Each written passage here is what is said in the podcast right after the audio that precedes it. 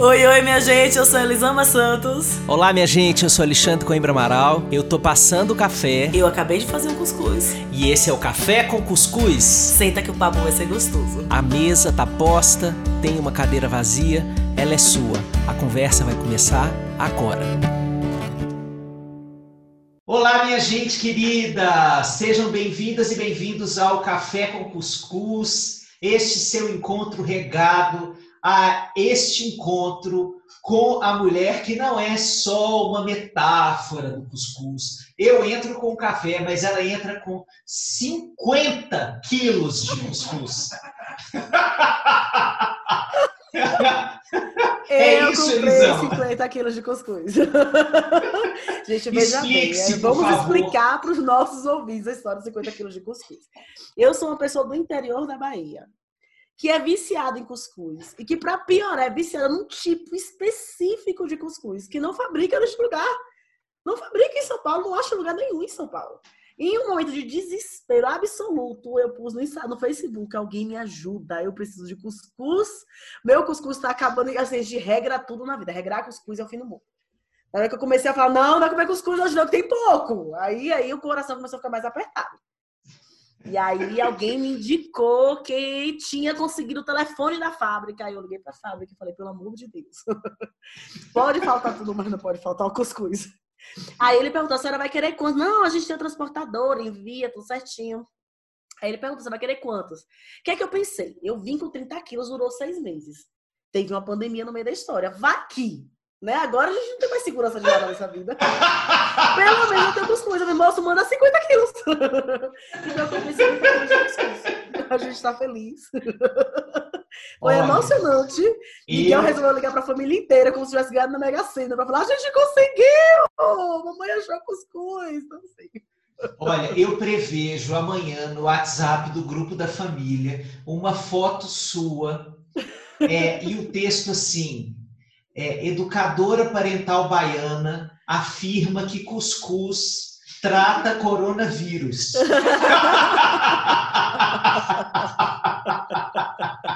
cuscuz para qualquer coisa, gente. Você já até eu não tô saindo, não tô tomando sol, não tô vendo os amigos, aí não tô comendo cuscuz, aí eu pedi demais da pessoa, né? Pronto, então agora vocês conseguiram entender finalmente por que o nome desse podcast é esse. pois é, tá explicado. Tá explicado. E quero dar as boas-vindas para uma moça, para uma moça que eu não sei nem como é que eu qualifico. Então você, por favor, você pode apresentar a moça que está com a gente? Nossa, que responsabilidade. Vou tentar, ó, vou tentar falar em poucas palavras. É uma das mulheres que eu mais admiro que tem uma fala sempre assertiva, ela consegue ter uma fala que é colo e que te dá um sacode ao mesmo tempo. Eu não sei como ela consegue isso, eu sei que ela consegue.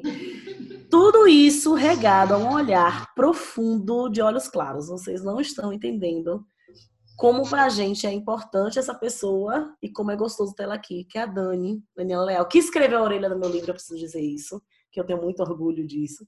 Esposa do Xande, uma pessoa que é minha amiga, gente. Eu tenho o privilégio de chamar de amiga, que está aqui com a gente hoje para bater um papo.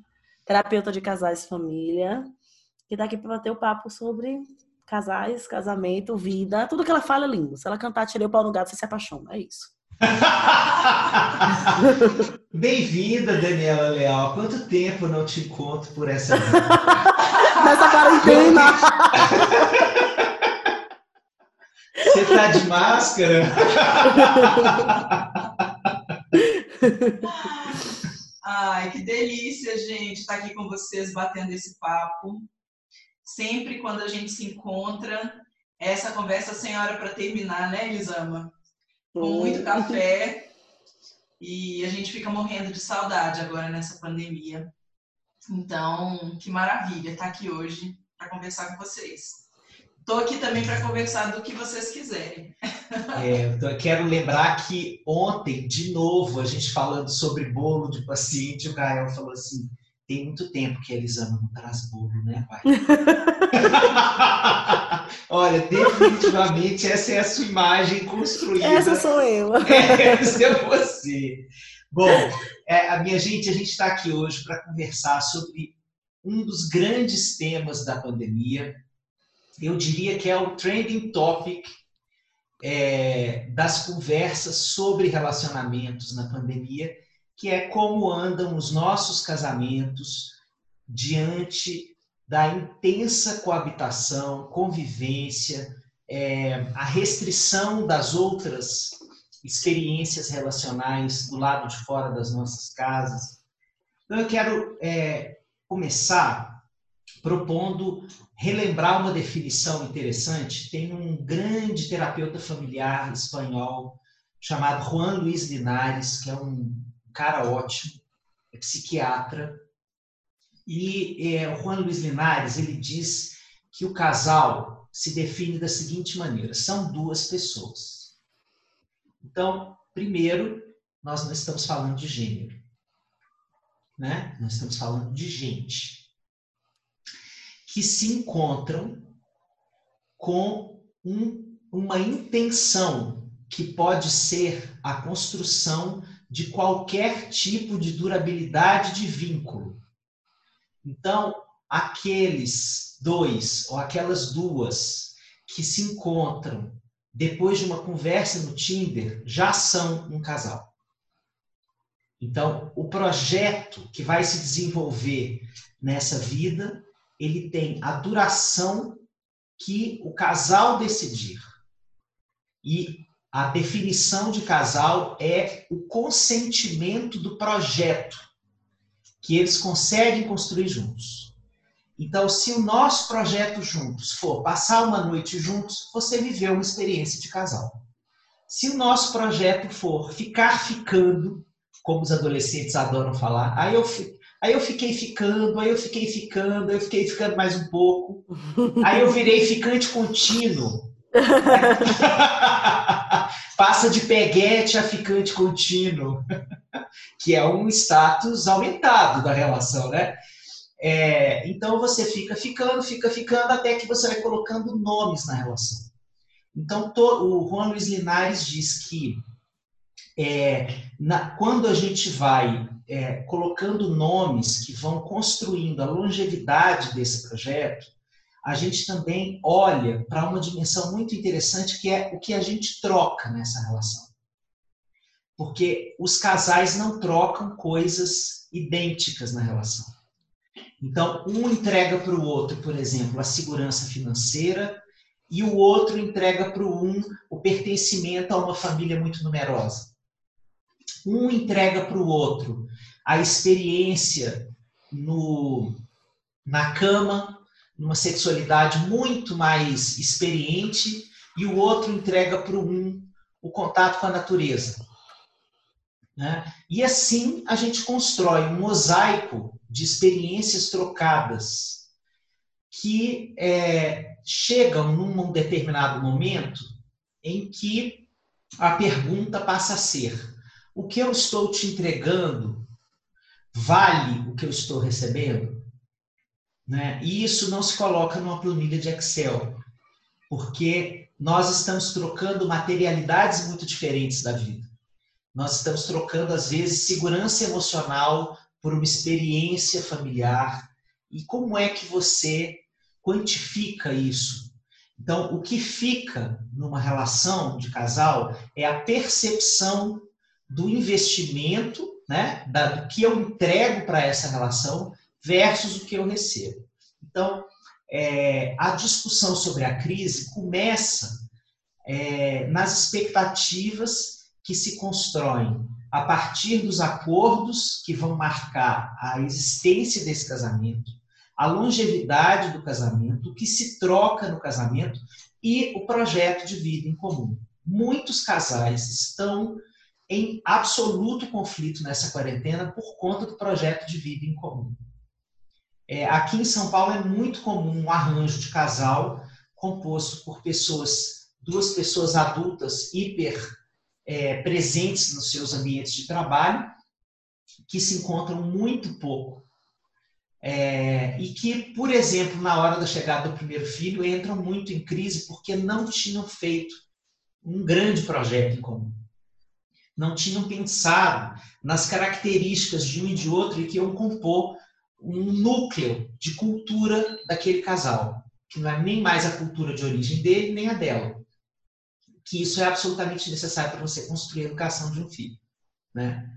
É, então, o que está acontecendo também nessa pandemia é a possibilidade de questionarmos esse encontro conjugal, porque estamos entrando em dissonância em relação aos nossos projetos, ao que a gente pensa da vida, ao que a gente quer para o futuro, coisas desse tipo. Então, diante desse panorama que o, Luiz Linares nos coloca, a gente tem ao longo da vida de um casal longevo várias experiências de crise. Porque todo esse jogo de expectativas, ele é, precisa estar é, vivo diante das transformações individuais. Então, a, a menor transformação em um dos dois do casal precisa ser acompanhada como uma dança pelo outro parceiro. E aí pode já acontecer uma crise, porque eu posso demorar a me conectar com a nova pessoa que eu tenho diante de mim, ou eu posso ter dificuldade de aceitar essa mudança, ou eu posso rejeitar essa mudança abertamente, dizer eu quero aquela outra pessoa de volta. Tema muitíssimo comum, por exemplo, dos homens falarem das mulheres depois de parirem, né? é, que eu quero aquela mulher de volta, ele não consegue reconhecer a nova parceira que ele tem diante né, de si. Então, esses são os elementos que jogam é, a pressão o tempo inteiro na nossa vida. A quarentena está colocando isso tudo mais é, em elevado, mais em alto relevo, é, e não tem mais como a gente não é, olhar para isso. Por isso, a quantidade de demandas é, de terapias de casal aumentadas, a quantidade de separações aumentadas no mundo inteiro.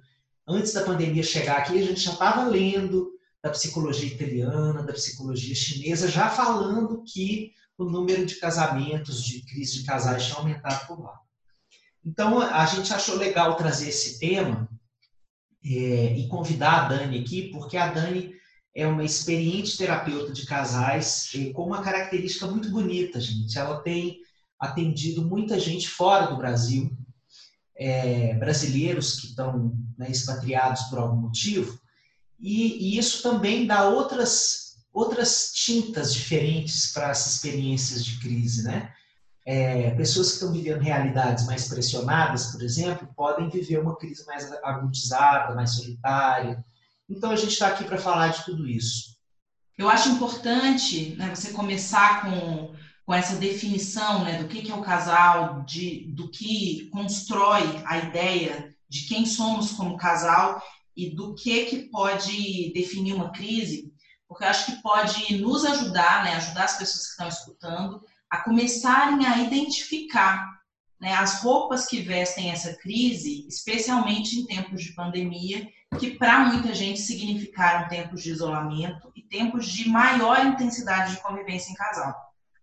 Então, quando esse casal, que muitas vezes estava muito tempo fora de casa, se vê restrito um ao outro, e um ao outro e os filhos, no caso de casais com filhos, né, que a coisa fica ainda mais complexa, eu acho que muitas coisas novas acontecem.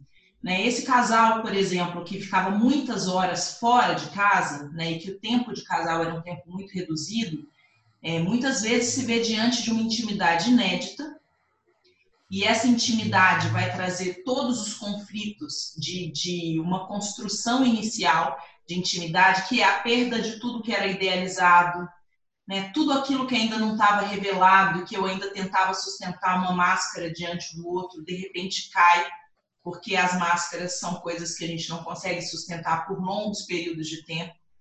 Né? Então, tudo que vai se desvelando já é um desafio. A falta de distrações intensifica a tarefa de você ter que dar conta disso.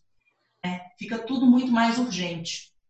E quando a gente pensa em todas as questões externas que começam a atravessar esse casal, é, a gente vê também uma mudança dos acordos que às vezes não é clara, nem para quem está demandando essa mudança, nem para quem está escutando esses pedidos ou essas cobranças ou essas exigências, que é quando todas as outras redes, as, os outros espaços de pertencimento, as outras relações ficam esvaziados, né? então você não tem mais a sua rede de amigos da mesma forma, a sua rede familiar da mesma forma, né, o seu local de trabalho, as trocas profissionais que você tinha. É, a gente vê muita gente começando a, a projetar expectativas sobre o parceiro que são novas, porque você quer receber coisas que você precisa e que você antes recebia, mas não era necessariamente dessa pessoa que está do seu lado. E de repente toda essa expectativa do que eu preciso é, quer ser suprida pelo outro. Às vezes esse outro não tem isso para te entregar, né? Isso não fazia parte do acordo de casal de vocês e, e muitas vezes isso acontece de uma forma invisível para os dois né? Como se eu tivesse deixado de receber coisas que você me dava, só que você nunca me deu. Eu recebia elas de, eu matava a fome dessas minhas necessidades em outros contextos que agora eu não tenho mais. Então acho que isso pode ir começando a, a nos ajudar a entender pontos, é, pontos, feridas abertas no meio dessas crises dos casamentos. Nossa, que importante isso que você falou, Dani, porque me traz à memória uma diferenciação que a CNV tem, que eu adoro, que é a, a separação da, do que é, é estratégia do que é necessidade. Né? Que a necessidade é aquilo que eu preciso, estratégia é como eu, como eu atendo isso que eu preciso. E a gente tende a criar conflitos em todas as relações, porque a gente é muito apegado à estratégia. A gente se desconecta da necessidade. Então, por exemplo, sei lá, eu preciso fazer terapia. E aí a minha necessidade é essa necessidade de escuta, de troca, etc e tal. E eu acho que a minha única estratégia é ter o dinheiro para pagar essa terapia. E às vezes tem outras formas. Eu consigo fazer um escambo com o terapeuta, eu consigo bilhões de. Existem várias estratégias para atender, mas se eu cismo que a minha única estratégia é essa, eu não me abro para perceber as várias outras estratégias possíveis. Uhum. E eu vou ali guardando esse rancor e essa preocupação de que eu não vou ter minha necessidade atendida porque ela não pode ser atendida. E não existe isso. Na realidade, essa estratégia que eu estou buscando para atender essa necessidade, ela não é melhor. Eu posso buscar outras estratégias. Uhum. O Marshall falava que o não ele nunca é universal. É um não para essa forma de propor essa proposta que você está me fazendo nesses moldes. Eu estou lhe dizendo não. Talvez em outros moldes, em outras propostas, em outros contextos, esse não vire um sim. Sim, não estou falando, pelo amor de Deus, né? Esqueçam os abusos, etc. Estou falando das relações comuns e saudáveis. Então, quando você fala do casamento, de que eu não tenho, às vezes, o que eu tinha atendido de diversas outras relações, eu não tenho mais, principalmente nesse momento de pandemia, em que eu estou sem, sem poder ver amigos, que eu tô, eu tinha essa necessidade atendida, esqueci que as estratégias eram outras e acho que a minha única estratégia agora é que você, meu parceiro, me atenda essas necessidades, né? Eu não consigo perceber que, ok, tenho essa, é, essa é a necessidade. Talvez o parceiro realmente não possa me dar. E aí, quais são as estratégias que a gente vai adotar ao longo da nossa relação aqui, nossas possibilidades, para conseguir atender as nossas necessidades, né? Mas a gente tem esse apego à estratégia. Não, a minha única forma de ter escuta é você me escutando. A única forma de ter acolhimento é você me acolhendo. É você me dando isso, não é? E existem Sim. diferentes estratégias para o atendimento das nossas necessidades. Sim, sim, com certeza. E, e, uma outra coisa que também às vezes recai sobre o parceiro, que é a expectativa de que ele dê conta daquilo que eu não dou conta. Uma expectativa de uma complementaridade, né, que às vezes pode ser extremamente pesada, por exemplo, quando a gente tem casais que tem mais convergências do que complementaridades. Assim, quando os dois se veem com menos recursos né, externos e, e só podem contar com os próprios recursos do casal e da família, é, fica muito mais difícil lidar com os buracos daquilo que nenhum dos dois dá conta é, de fazer para atender as necessidades da família. É, isso, por exemplo, na relação com os desafios da pandemia, com as inseguranças. Às vezes, quando a gente tem um casal que um dá conta de oferecer um tipo de segurança que o outro pede, eles conseguem se equilibrar melhor do que quando os dois se veem diante de um desamparo muito mais profundo, de uma insegurança muito mais profunda. Né? Então, eu acho que essa é uma outra questão que também acontece. Agora, sabe que eu me pergunto? Como que a gente lida com crise de casal se a gente mal dá conta de lidar com as nossas crises individuais, que a gente nunca soube lidar muito bem com elas. Assim, nós não fomos ensinados a lidar com as nossas crises individuais. Essa é a realidade. Então, assim, a gente foi, a gente cresceu ouvindo você tá me pedindo para te bater, é por isso que eu tô te batendo, né? Assim, a responsabilidade pela minha atitude é sua e a sua a responsabilidade pela sua atitude é minha, assim.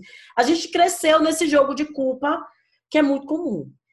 E aí, a maioria de nós tem buracos emocionais gigantescos de autoestima, de várias coisas que a gente nunca aprendeu a nomear, que eu nem, nem, sabia que existia. E na relação, esse, essas dores, elas desagam muito forte, né?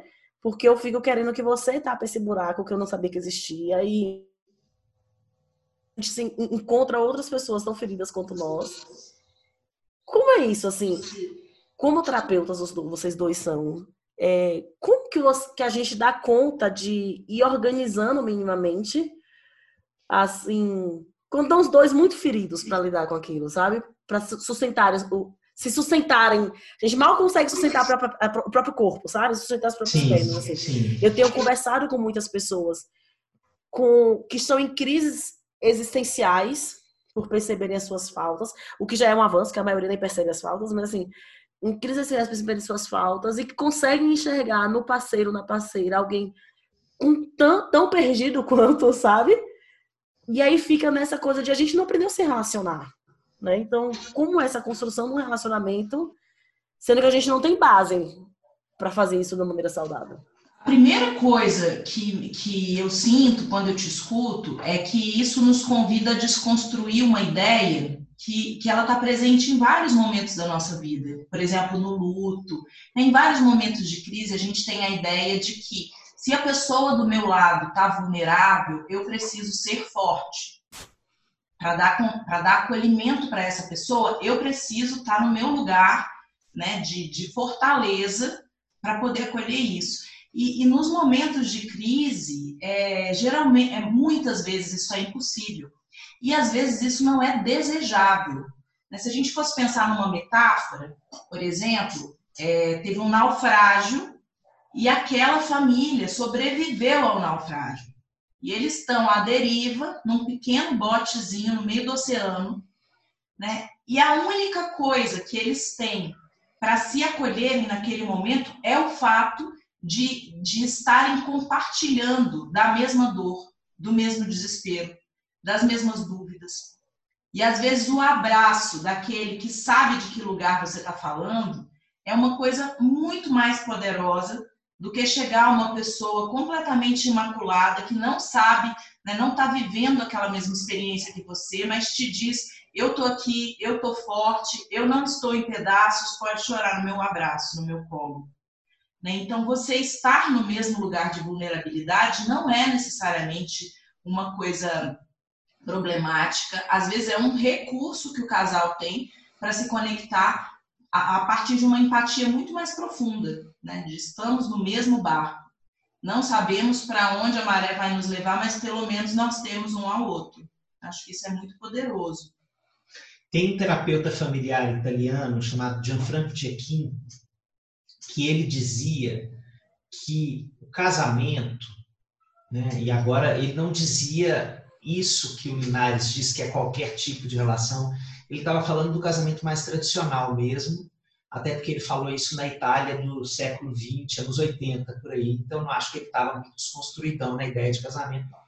Mas eu estou me apropriando dessa fala dele, trazendo para o século XXI e, e colocando todos os novos arranjos que apareceram depois daquela época, né? como possibilidades aí também. É, mas ele dizia que o casamento é a relação mais intensa da vida adulta é, e que nos coloca no mesmo nível de vulnerabilidade quanto nós temos na relação com as nossas mães.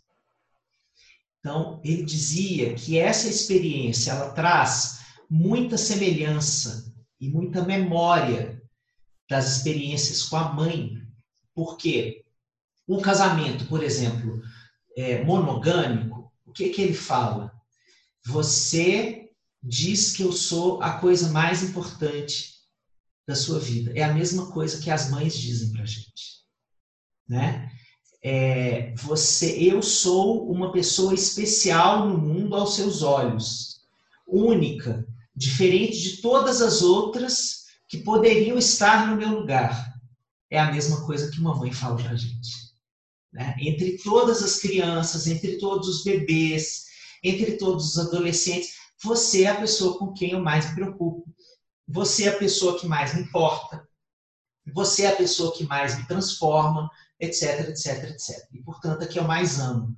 Então, essa, essa ressonância que acontece na experiência primária, com essa exclusividade do vínculo, faz com que a gente é, tenha que fazer uma escolha na hora de viver a aventura conjugal, que é, da mesma forma que nós vamos passar a vida aprendendo a nos relacionar com as nossas mães, e em, em sendo mães, vamos passar a vida aprendendo a nos relacionar com os nossos filhos, que o casamento também vai ser uma, uma experiência de aprendizagem. Portanto, é, a gente não precisa de estar pronto para essa relação. A gente não precisa de estar trabalhado terapeuticamente para essa relação. Né? Porque senão, por exemplo, é, o que seria do primeiro amor adolescente? Né? Que, obviamente, esse primeiro amor adolescente é uma experiência de casal e vai estar lá envolvido com aquela sensação Todo mundo lembra, quando perdeu o primeiro amor adolescente, assim, o mundo acabou, a minha vida acabou, né? Eu não existo mais, está tudo errado eu não tenho mais motivo para estar tá vivo, né? Quem sentiu coisa diferente disso não era lá uma experiência adolescente, assim, é, né? Não foi, a experiência Então, existem experiências, né, que são experiências conjugais e que têm de nós a, a, as nossas facetas ou mais imaturas, ou mais despreparadas, né? Quando a gente vai para a idade adulta e vai coabitar Aí a gente entra com tudo mesmo. A gente entra com o que a gente tem trabalhado, com o que a gente acha que tem trabalhado, com o que a gente nunca olhou e que vai ser o outro que está do nosso lado que vai ver e que vai apontar na gente um pedaço que a gente não viu na gente mesmo. Então, é, é uma experiência que envolve um nível de é, disponibilidade para um salto no escuro mesmo. Porque eu Agora não me... sei como eu serei nesta relação. Hum. E eu não sei como eu serei visto pelo outro. Essas são as duas dimensões que fazem é, mais espanto para quem vive uma uhum. experiência conjugal. Muitas vezes a gente olha para a gente no meio de uma briga e fala assim: Meu Deus do céu, eu nunca agi dessa forma com ninguém. Quem foi essa pessoa que tomou Quem foi essa pessoa esse barraco aqui, né? E falou esse absurdo aqui essa pessoa precisa ser interditada. Quem é esta louca, meu Deus? Agora eu me pergunto, sabe o que, Xande? Assim, Ai, o que vocês falaram, a gente saiu de um lugar de, de que os dois estão se enxergando as próprias feridas e se enxergam vulneráveis. Na minha experiência, enquanto pessoa que trabalha com pais, sobretudo com mães, eu posso dizer assim, estatísticas by Elisama, que mais de 90% das pessoas que me procuram, a reclamação é: o meu marido não concorda com a educação, meu marido não tem uma péssima relação com os filhos, e, e meu marido não se, se recusa a fazer terapia. Então a gente fala muito de um lugar, de uma parte da relação que está se enxergando ferida e que queria, mais que tudo, conseguir ter essa vulnerabilidade de falar: estamos os dois aqui juntos tentando construir algo diante de, de tudo de difícil que a gente já passou, com as nossas feiuras e com as nossas belezas. Mas a gente tem um outro lado da relação que, em regra, ainda se recusa a enxergar isso. Como que vocês conseguem equilibrar essas coisas? E aí eu pergunto aqui em nome de muitas mulheres, porque eu ouço essa pergunta, eu não sei dizer para vocês quantas vezes eu escuto isso. De, ah, porque meu marido não concorda, ele se recusa a ter qualquer tipo de conversa comigo, mais vulnerável né? Ele se recusa a fazer terapia. Porque é impressionante como temos tantas relações que não conversam, as pessoas não conversam. Então você fala da, do trabalho, de quem fez o quê, da revista, do tempo, do, de política, mas você não fala de como você está se sentindo. Você não fala das suas saudades, dos seus medos, das suas frustrações, das suas angústias, do futuro. As relações elas ficam ali naquelas camadas rasas do diálogo. E aí, como que você como que as pessoas lidam, como que essa pessoa que está aqui enxergando as próprias feiuras, sabe? Enxergando os próprios buracos e procurando sará-los e cuidar deles, como que lida na relação quando o outro lado está fechado para isso? Assim, qual os, os, passos, assim, que, que, que a pessoa pode resolver por ela, sabe? De, de lidar com essa relação. Porque eu, eu ouço muito isso eu trabalho com casal. Eu falo, gente, não sei. Assim, humildemente digo que não faço mais remota ideia. Mas agora estou com a oportunidade de perguntar a vocês. E eu acho que muitas das pessoas que nos escutam tenham essa dúvida e lidem com relacionamentos em que chega um momento, quanto mais a gente vai descobrindo mais sobre a gente, menos relações rasas a gente aceita, né? Você vai querendo sempre profundidade, você vai querendo no olho, você vai querendo uma conversa mais, mais de verdade. Mas tem a, a, a gente vive numa sociedade extremamente machista. Então, a, eu falo de homens porque a grande maioria das relações neste lugar são os homens, em que não tem essa abertura para vulnerabilidade na relação. E eu não consigo imaginar uma relação sem vulnerabilidade. Então, como que lida com isso? Virou entrevista, vocês percebem, né? Mas é porque. a partir de agora, quando o povo começar, eles amam. Gente, tem esse podcast, desculpem. Show de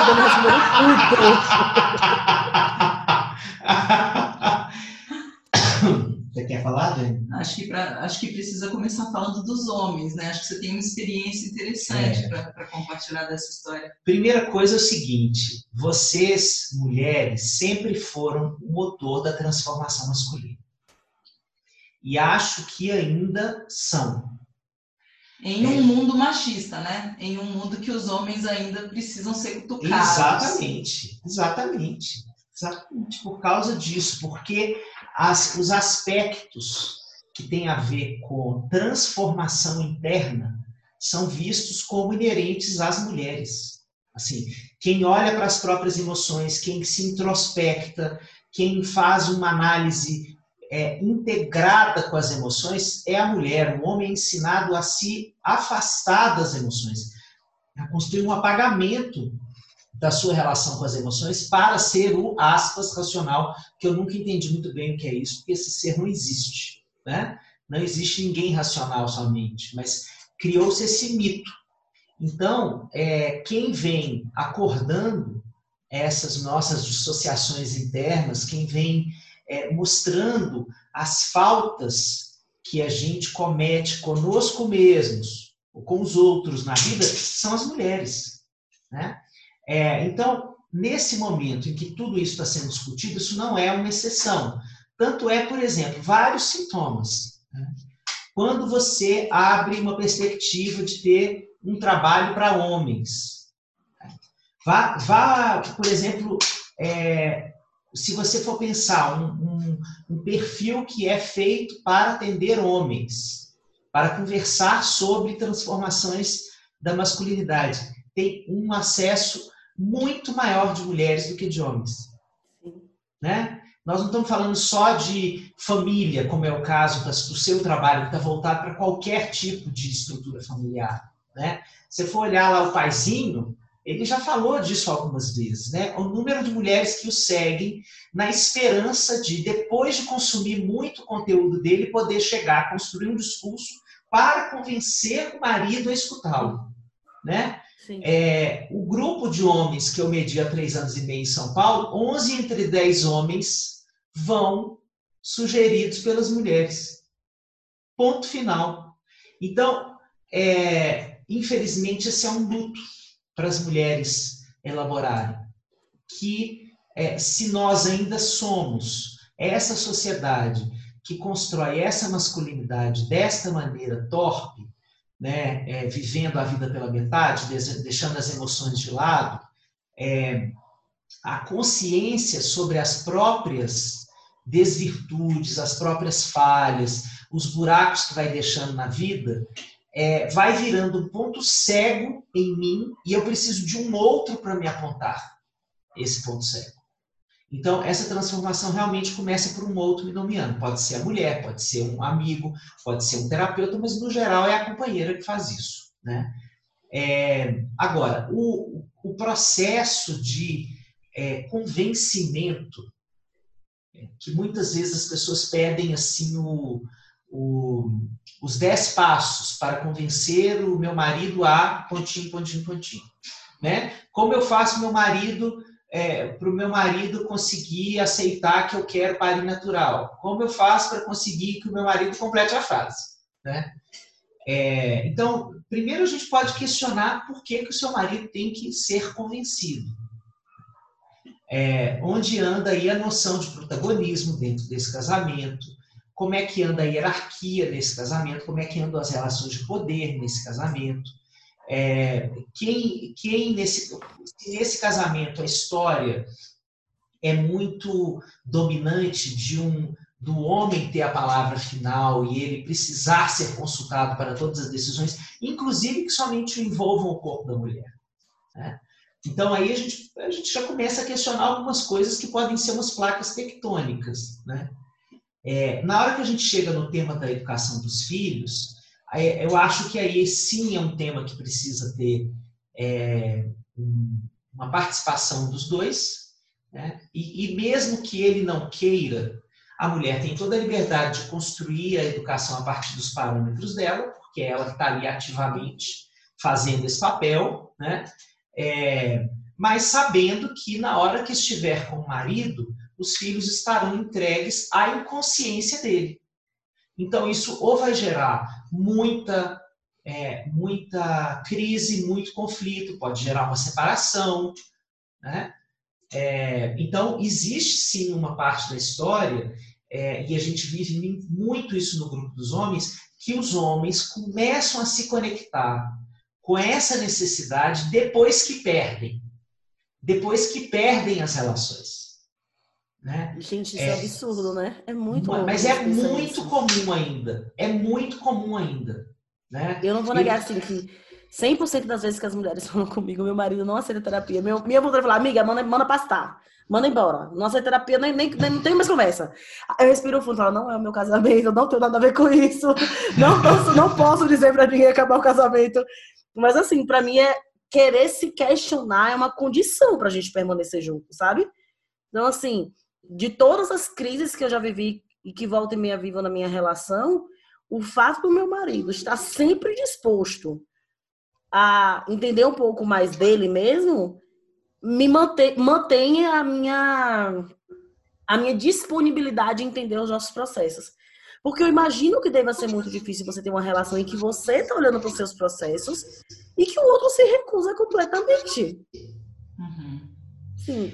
Mas eu acho que essa reflexão que você está trazendo, desse ponto de vista, é importantíssima, porque assim, é, tem uma parte disso que o Xande trouxe antes, né?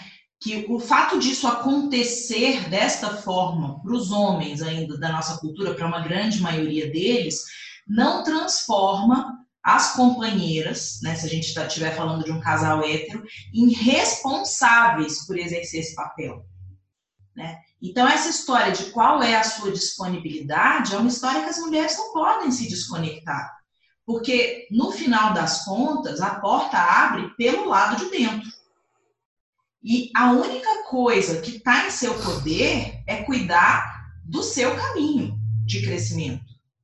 E entender que, às vezes, num casamento, se você estiver diante de uma pessoa que se sente extremamente ameaçada pela mudança, pela transformação interna, é, pode existir, inclusive, uma tendência, uma tendência a boicotar o seu caminho de crescimento.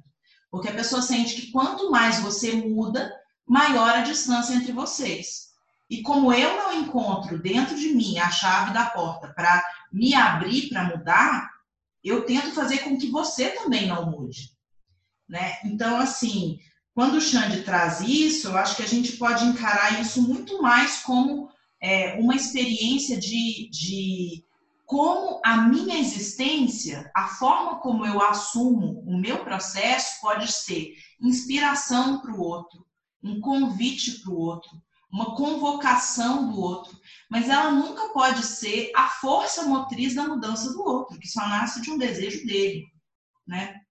Então, eu acho que ficar se enganchando é, em uma pessoa que te puxa para trás do caminho que você quer ir, né? É, tá se, é se sentir responsável por uma coisa é, que não faz parte das suas da, das suas responsabilidades e nem das suas possibilidades. E tem outra coisa, na hora, é, na hora em que eu aceito que ele me diminua no meu processo, isso depois vai recair sobre o casamento. Porque eu posso, no meu silêncio, falar assim: ok, esse cara não me acompanha, mas em nome do nosso relacionamento, dos nossos filhos, essas coisas que as pessoas pensam na hora, uhum. assim, ok, eu vou seguir em frente. Na primeira briga que rolar, é, essa mulher, se não disser, vai sentir, veja aonde nós chegamos e tudo que eu não fiz por mim e tudo que eu deixei de trilhar no meu caminho, supostamente em nome dessa relação. Então, é, isso a gente chama na terapia de casal de justiça relacional, é, que é uma balança é, entre o que eu acho que mereço receber e acho que entreguei para o outro. Porque é tudo na base do achismo que a gente não tudo tem numa, numa materialidade exata. Né? É por isso que isso é uma DR eterna, porque não tem, é, não tem como aferir o, o peso da balança de um lado e de outro. Isso é só uma percepção subjetiva, né? Então, se eu sinto que eu estou abrindo mão de muita coisa de mim em nome dessa relação, é, o outro vai ficar em débito, necessariamente. E depois a pergunta é quanto, quanto tempo eu vou dar para essa pessoa pagar esse débito? Né? De que forma ele vai precisar ser para eu dizer, ok, está valendo a pena eu pagar essa conta alta? Né? Será que eu vou ter mais tolerância é, ou intolerância com os erros dele? Ou qualquer trisco de falha dele eu vou chegar no tá vendo, você é um idiota. Olha o que você está fazendo pela relação e olha o nível é, da, do, da disponibilidade que o seu parceiro entrega para essa aventura. Então, é, essa história da justiça relacional é um, é um sininho é, que fica tocando dentro da gente com as três luzinhas da, do, do semáforo, sabe? Da sinaleira. Que é, é quando toca a luzinha verde, está tudo bem, sigamos, está tudo certo, eu estou me sentindo bem, o outro está se sentindo bem, eu estou recebendo o que eu acho que é legal, às vezes eu sinto até que estou recebendo mais, mas também já houve outros momentos em que eu entreguei mais, está tudo certo. Quando eu estou no sinal amarelo, é hora de sentar para conversar. Né? Assim, ó, tem alguma coisa errada, eu estou com umas raivas esquisitas que estão aparecendo, que às vezes explodem, eu nem sei muito bem porquê. É, o outro às vezes sente até que são umas coisas meio injustas, ou é, ele puxa também o pior dele. E na hora que está no sinal vermelho, infelizmente, é a hora que as pessoas buscam ajuda profissional. Né? A ajuda profissional da terapia de casal, historicamente, está colocada na literatura como a hora do sinal vermelho.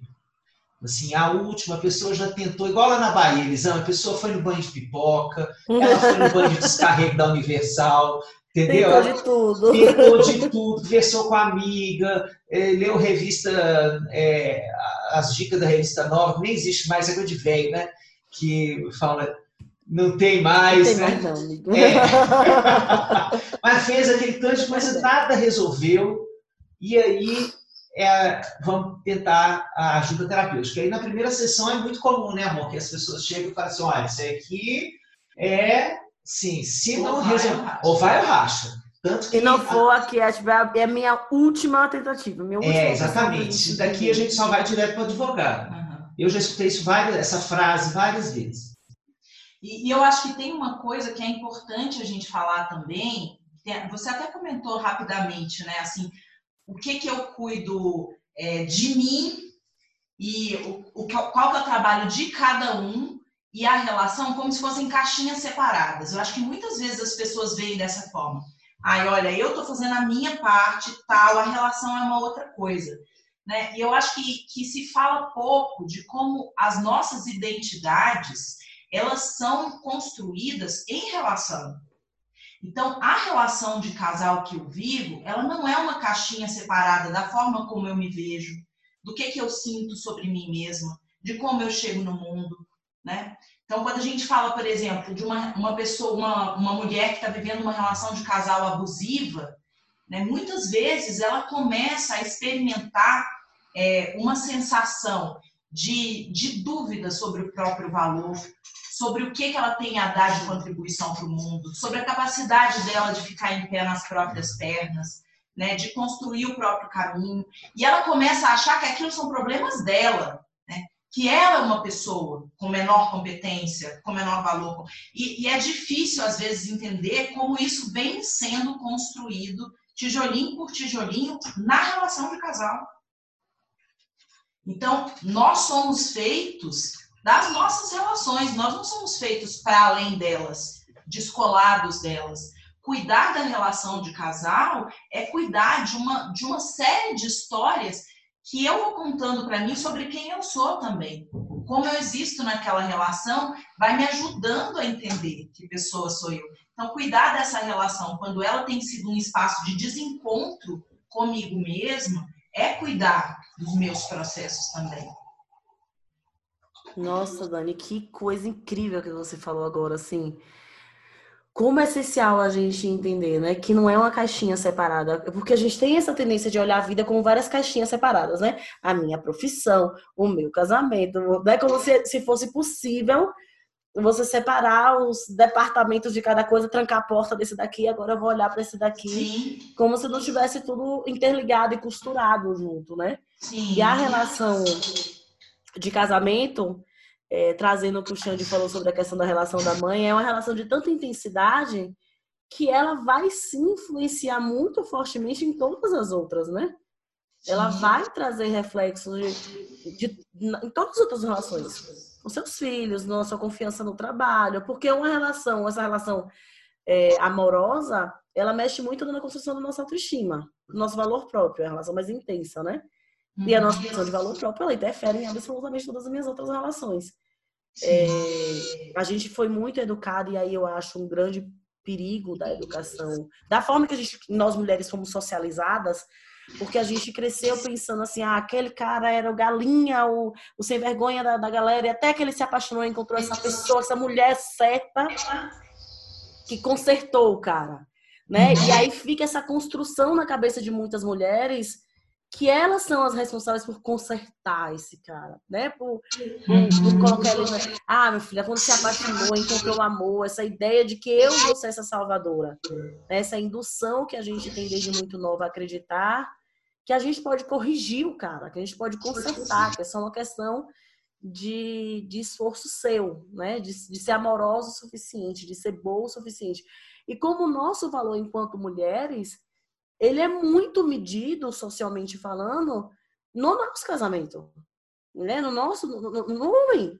Em quem esse homem é? Eu lembro de situações quando eu era mais no começo do meu casamento, da minha mãe da minha sogra falando assim: seu marido saindo com a camisa amassada. Você não tem vergonha disso? Não vão olhar e perguntar: cadê a mulher dele? Eu fiz, ué, Eles amam. Eu fico pensando.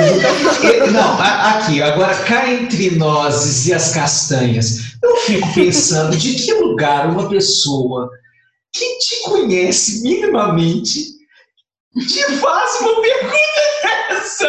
Porque assim, poderíamos até pensar que essa pergunta é lunática para qualquer mulher. Mas assim, velho, assim, a pessoa está pedindo uma voadora, não tá não? Não, e aí é que a gente olha o tanto que os feminismos todos são importantíssimos, né, Sim. gente? Porque assim, que lugar é esse da, da mulher na nossa sociedade, onde quando o filho dá defeito, é cadê a mãe dessa criança? Quando o marido dá defeito, é cadê a mulher desse homem? Cadê a esposa dele? É. Por é essa. E, e, isso pode chegar até a, a, questões muito mais graves, né? Quando a gente fala, por exemplo, de violência dentro do casamento, foi uma coisa que também aumentou assombrosamente durante a pandemia ao redor do mundo todo, e quanto a mulher ainda é responsabilizada e se sente responsável quando se vê em uma relação abusiva. Sim. Né, por ter construído aquilo. É, porque a, a, a, a expertise da mulher é justamente essa de ser artesã da relação, né? Você é que tem que construir toda a arquitetura da sua relação, você é que tem que planejar, você é que tem que estruturar. É, o homem só vive, você pensa, é a carga mental, né? O homem só vive, dá uma visitadinha na relação, você pensa, reflete, analisa, sente, chora, é, se emputece, tem medo, tem saudade, tem raiva, e ele fica ali naquela posição mais periférica. Então, também eu imagino que seja uma, uma dificuldade é, sair desse lugar, né? E, e entregar essa coautoria para o homem, né? É, eu acho que são muitas transformações muito profundas, assim, e na forma da gente ver o que é uma relação de casal também, né? Eu acho que é muito, muito comum, inclusive em terapia de casal, né, o olhar que os casais têm sobre o parceiro ou a parceira, é, muitas vezes ser o do que o outro me faz, de quem é o outro ser o problema da relação. E aí, nessa perspectiva né, que eu acabei de trazer, a gente muda esse, essa chavinha né, para nós somos quem somos nessa relação por causa da pessoa que está comigo. Se eu fosse eu mesma, casada com um outro homem que não o Alexandre, eu seria outra tudo, outra esposa, outra mãe, né? Quem eu sou nesta relação tem a ver com esse encontro, que é único. Né? Outro homem diria outras coisas de mim, veria outros lados meus, me apresentaria outros conflitos, outras soluções, né? Então, quando a gente fala dos problemas e dos recursos de um encontro de casal, a gente está falando de uma coisa que fica entre os dois, né? de uma coisa que só acontece naquele encontro. Então, você responsabilizar o outro e não se corresponsabilizar por aquilo que está acontecendo, né? porque um lugar que o outro não ocupou, eu ocupei, ninguém ocupou, né? Com, quais são as coisas que têm a ver comigo que eu posso transformar porque tudo diz respeito ao outro e a mim também. Né? Tem a, tudo está morando no encontro, não é nenhum nem outro. Nenhum nem outro, é, é no encontro. É... Eu tenho uma pergunta para Daniela Leal, porque é, entenda, gente, a gente conversa muito sobre as nossas práticas profissionais, mas a gente tem trabalhado muito, a gente tem tido pouca oportunidade de discutir sobre as nossas práticas.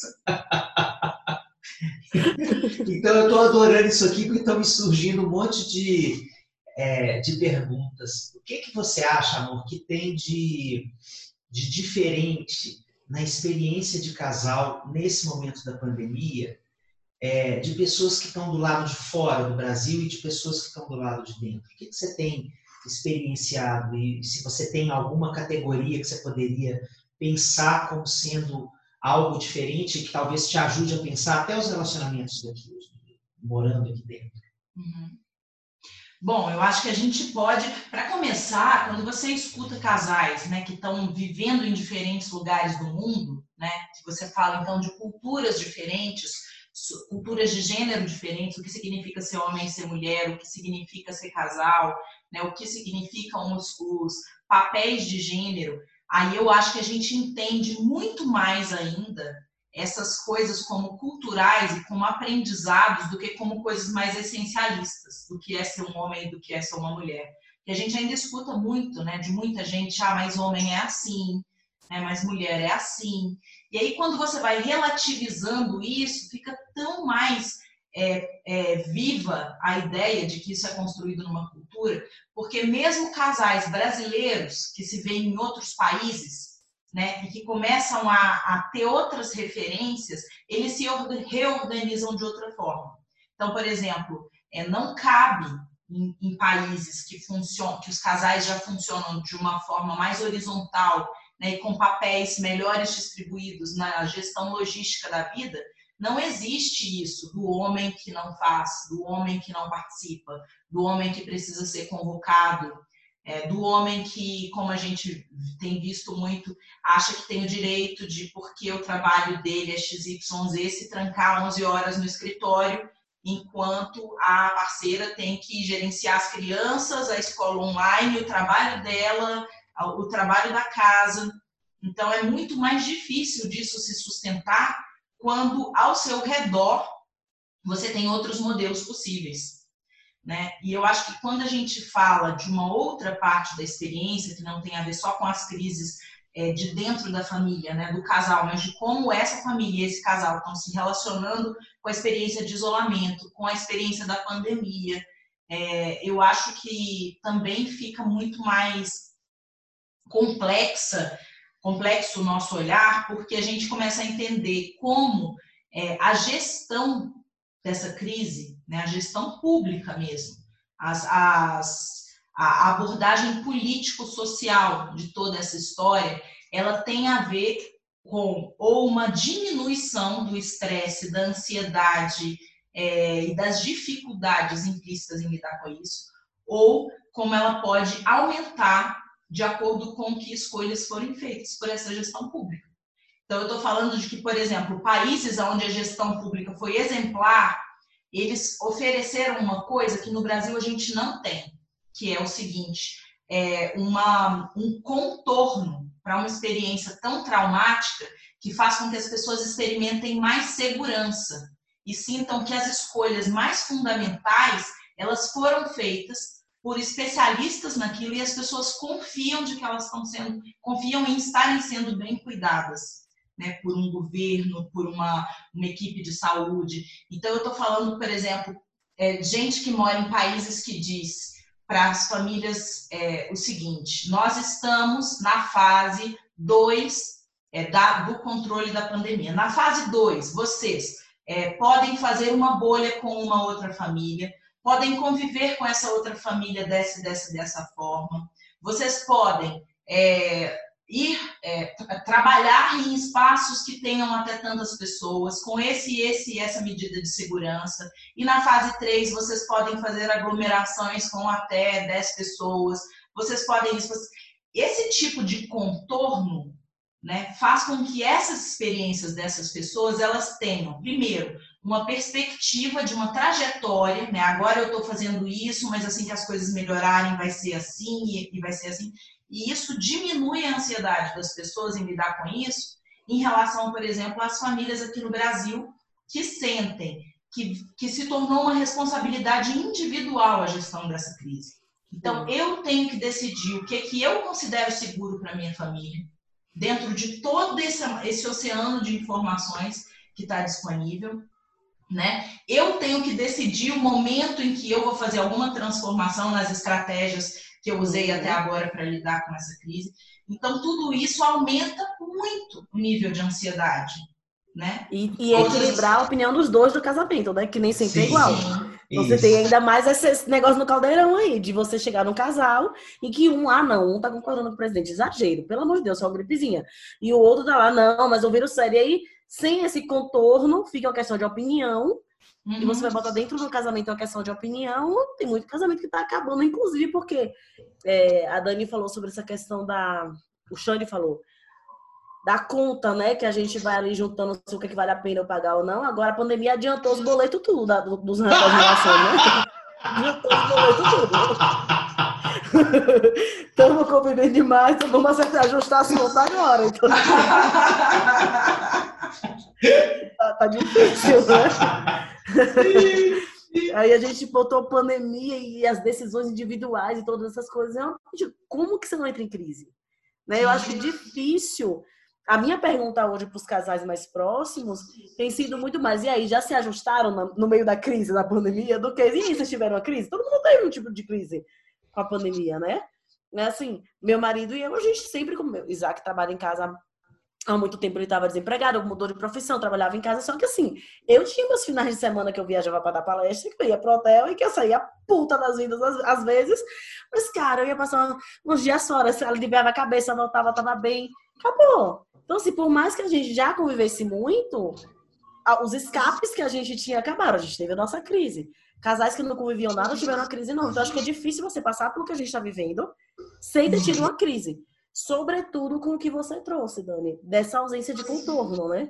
Uhum. Dessa ausência de direcionamento.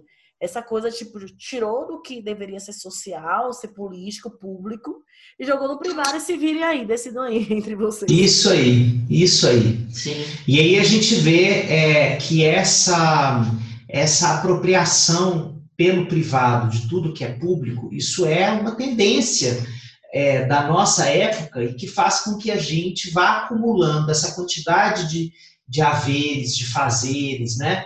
É, e, e, a gente não dá conta disso. A gente vai ficando num, é, sobrecarregado de papéis para pensar, né? A gente precisa de um contorno externo. É, e a gente acumula e naturaliza, né, Xande? Que, o que é pior. É, a, a gente, acumula e acha normal, assim. É, são poucas pessoas como nós que estão tá acumulando e falando, ok, eu estou decidindo isso, mas não, não é assim que tem que ficar, não é o correto. Não, a gente vai naturalizando, achando que é normal você receber essa uhum. responsabilidade que deveria ser pública. É. Sim, e, isso, isso vai gerando uma, um processo de adoecimento, né? Ou a gente vê uma, um funcionamento, às vezes, muito polarizado. Né? Pessoas que, às vezes, têm mais consciência né, da responsabilidade no controle da crise, enrijecendo a própria postura, porque existe uma sensação de, bom, ninguém está fazendo nada, eu preciso fazer tudo. Então, às vezes, você vê pessoas extremamente é, enrijecidas, muito mais fechadas, muito mais ansiosas, muito mais né, desenvolvendo comportamentos, às vezes, de, de, de compulsão, de, de controle, né? Uma sensação. Obsessões, de que, né? Obsessões de vários tipos. Uma sensação de que eu preciso controlar muito, porque existe muito pouco controle externo, né? E às vezes as pessoas indo para um outro extremo, né? De não, então é uma abertura total, é a vida normal, com máscara, e isso, essa, isso vem de uma falta de referência mesmo, né? E de uma falta de olhar sobre o tamanho da complexidade de uma crise como essa em um país continental como o nosso. Né? Porque a gente, vê, a gente vê uma dificuldade grande das pessoas entenderem quem são elas, em qual ponto da crise, em diferentes lugares do país, inclusive.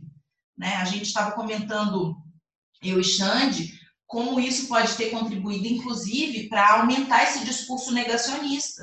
Por exemplo, o fato da gente ter começado a crise em São Paulo há mais de quatro meses, né? E há quatro meses atrás a mídia já falando de tudo isso, e a pessoa que mora lá no interior do Mato Grosso nunca tinha visto um caso, nunca tinha ouvido falar de ninguém que, que teve um caso, e como isso é, cola nos discursos que estavam acontecendo de que isso é uma construção da mídia, né, de que isso é, tem interesses por trás dessa história. Né? Então, eu acho que, que esse descompasso né, que a gente está vivendo contribuiu muito para o adoecimento mental das pessoas, para o adoecimento das relações, né, para o nível de, de tensão que se foi acumulando dentro das famílias. Esses dias eu vi um vídeo da Maria Homem, amo aquela mulher, falando é, sobre como é absurdo da nossa expectativa de que a família seja um lugar de tranquilidade, de felicidade, porque a família é um lugar de briga de projeções, né? Mas, gente, família é isso aí mesmo. Você tá ali projetando no outro o tempo inteiro, é confusão, é guerra, não é? Assim como é, é uma. É um exercício difícil essa convivência, né? A gente falando de casais. É, esses dias eu vi uma blusa falando assim, a paternidade, se tá fácil é porque você não tá fazendo esse negócio certo. Eu acho que existem momentos da relação que você vai viver diversas crises, né? Que não vai ser fácil, conviver não é fácil. Uhum. Casar de novo com o outro, a cada mudança que ele opera na vida dele, na forma de enxergar o mundo, também não é fácil, né? Então, assim, a pandemia ela trouxe muitas questões para os casamentos por conta do excesso de convivência. Mas a gente vai vivendo isso o tempo inteiro, né? Esse recasar. Todo dia eu tenho que aceitar casar com essa pessoa que ele está se tornando. E ver se a pessoa que eu estou me tornando aceita casar com essa pessoa, né? São muitas variáveis, cara, para o negócio dar certo. A gente brinca que se você tem um casal longevo, né, um casal que está junto há muito tempo, é, não é o mesmo casal. Né? Não existe um casal que durou 10 anos. Né? Aquele casal ele já precisou se recasar algumas vezes. Né? E a gente se dá essa liberdade de estar tá em movimento, essa fluidez, eu acho que traz uma coisa mais orgânica, traz, uma, traz um nível de, de leveza para a relação, assim, uhum. que, que pode ser muito bem-vindo, ainda mais em tempos mais densos. E, e se esse arranjo. Ah, desculpa. Desculpa. Fala, pode falar. É, pode falar se esse arranjo não é possível de ser recasado, que a separação não seja vista como um fracasso, porque a, o sinal do, da separação como fracasso é a herança do até que a morte o separe. Ainda é uma herança cultural, né? É, quando a gente vê a separação como a transformação da família em um novo estado que vai colocar todo mundo melhor do que o estado atual, a gente vive isso de uma forma menos culpógena. Essa, essa sensação de fracasso conjugal como sinal da separação é uma coisa que urge há muito tempo que a gente desconstruiu. Porque isso interfere muito, sobretudo no luto das mulheres separadas. Nossa, demais. É, tem um, um ranço muito grande de um milhão de coisas, né? Mas enfim, a gente está encaminhando para o final, já vou dar minha última fala, depois vocês direcionam. Mas é, eu percebo, nas minha, na minha experiência aqui em casa, que a cada crise e que a gente senta meio derrubado no chão e conversa, a gente levanta melhor, sabe? A gente vai se, se reconstruindo numa base diferente, assim. Então, o conflito, ele traz a oportunidade de a gente conhecer mais da gente do outro, né?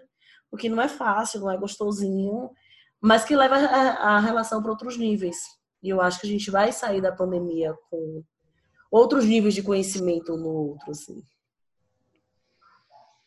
Bom, as minhas palavras finais são só que delícia escutar a Daniela Leal, né? Que delícia. Esse é o meu lugar de privilégio na vida, minha gente. Acho que a gente está no momento de assumir privilégios, ter consciência dos privilégios, não é isso? Eu sou homem branco, cis, hétero, classe média e casado e com casado com a Dani. Dá licença. Então, isso é um privilégio, entendeu? Dá licença. Aí a gente sempre conversar ali na varanda e ela fala essas coisas aí. Ai, que saudade de fazer isso também.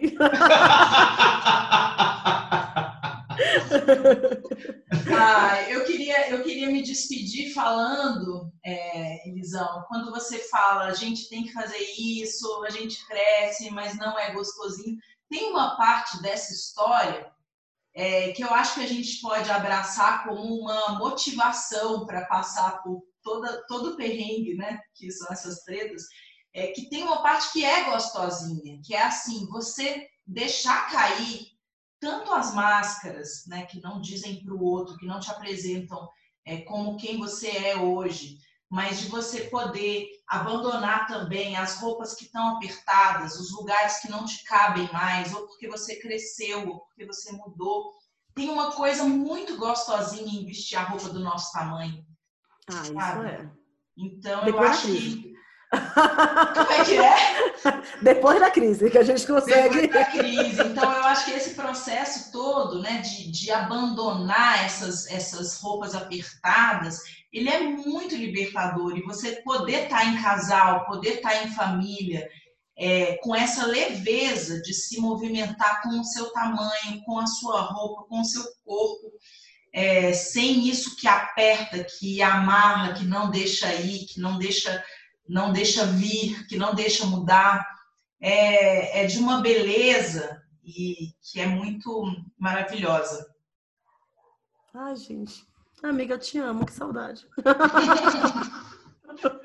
um beijo, gente. Ai, que delícia. Que, e, e, aqui que a gente possa é, dizer que desde a pandemia é a primeira vez que a gente faz isso, né?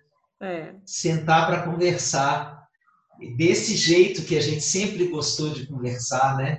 Ou era hora comigo, hora com ela, mas assim, os três, os três a gente tinha meses sem falar isso. Então, obrigado, Café com Cuscuz, Sim. por você permitir que a gente faça isso aqui. É, eu e Daniela Leal esperamos alguma coisa desses 50 quilos de cuscuz muito em breve. Vai chegar aí, Vou deixar os pacotinhos aí. A fada do cuscuz, a A fada do cuscuz. A fada do cuscuz vai chegar. Agradecer a você que continua com a gente, é, que sempre está postando, que está construindo conversações, contando para a gente o impacto que tem sido para você escutar as nossas conversas, né? Que essas histórias que você traz para a gente, você tenha certeza que, primeiro, reafirmam o nosso desejo de continuarmos aqui com esse projeto. Segundo, que alimentam novos temas para a gente debater. É, e que fazem com que a gente se sinta íntimo. Né? Que para nós que fazemos o café com cuscuz, isso é muito importante. A gente muito quer conversar com pessoas de carne e osso, com gente que tem nome, que tem história, que tem história para compartilhar conosco. Então, se você quiser falar com a gente, tem um e-mail para mandar as histórias que é café com cuscuz podcast gmail.com.